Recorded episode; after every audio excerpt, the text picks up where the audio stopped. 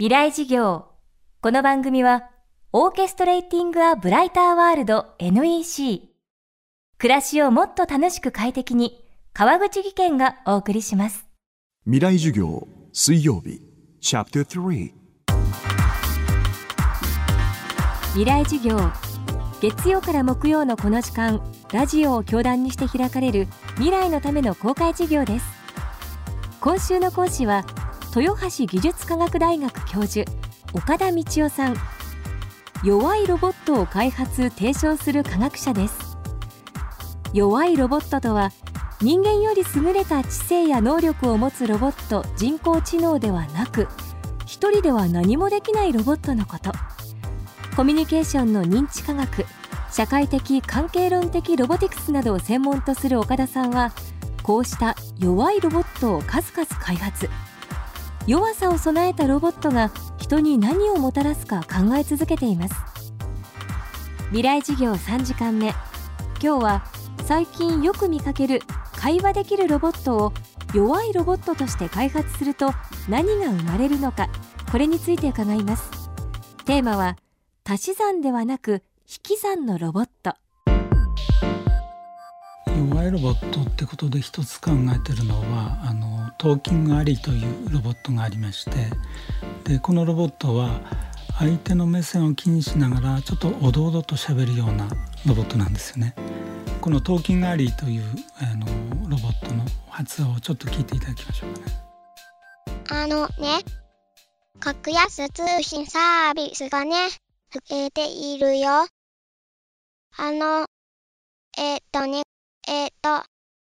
携帯電話会社から、ね、はい、えっ、と今のがですね、東京ガリからの発話なんですが、相手の目線が外れてると「あのね」とか「えっ、とね」とか言いながらあるいはちょっと言いよどんだりしながら発話をするようなロボットを今作ってるんですね。でそれもその話すということは話し手が一人でやってるわけじゃなくて聞き手に支えられながら発話というものを作ってるんじゃないかというそういう視点なんですけども。で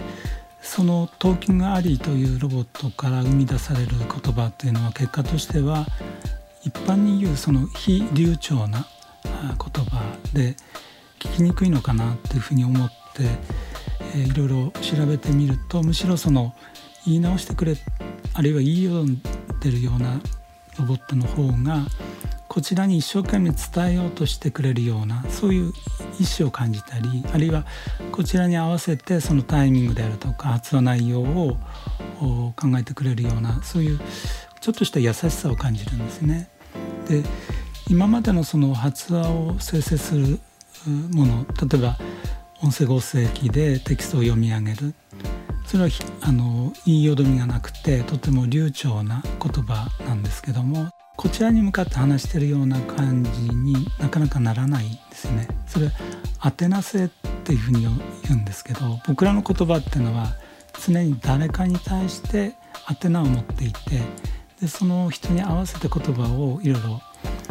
調整してることが多いんですけど普通のテキストからの音声合成のシステムっていうのは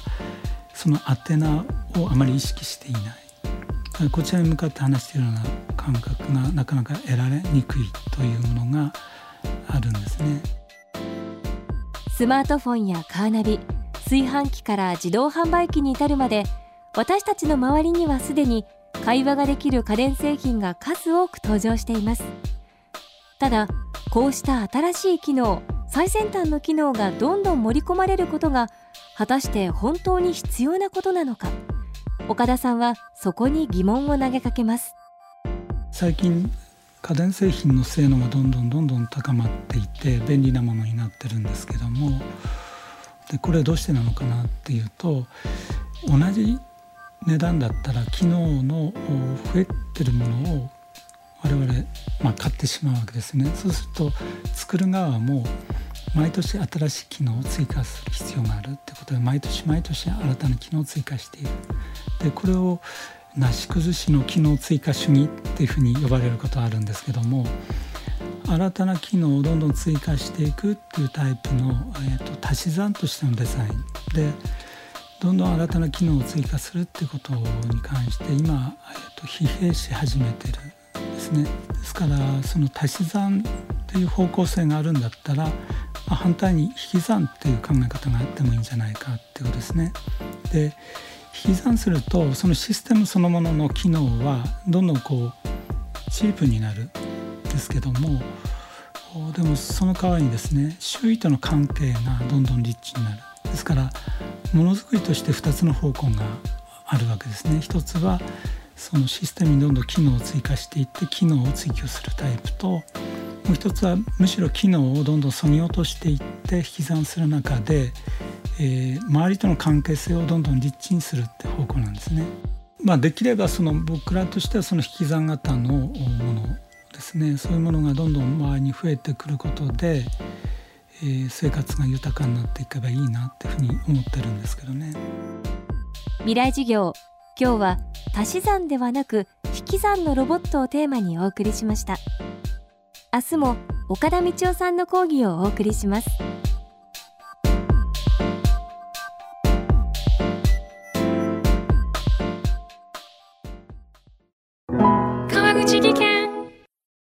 階段での転落。大きな怪我につながるので怖いですよね。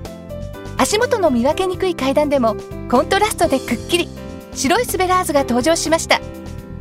皆様の暮らしをもっと楽しく快適に。川口技研のスベラーズです。未来事業。この番組はオーケストレーティングアブライターワールド NEC 暮らしをもっと楽しく快適に川口技研がお送りしました。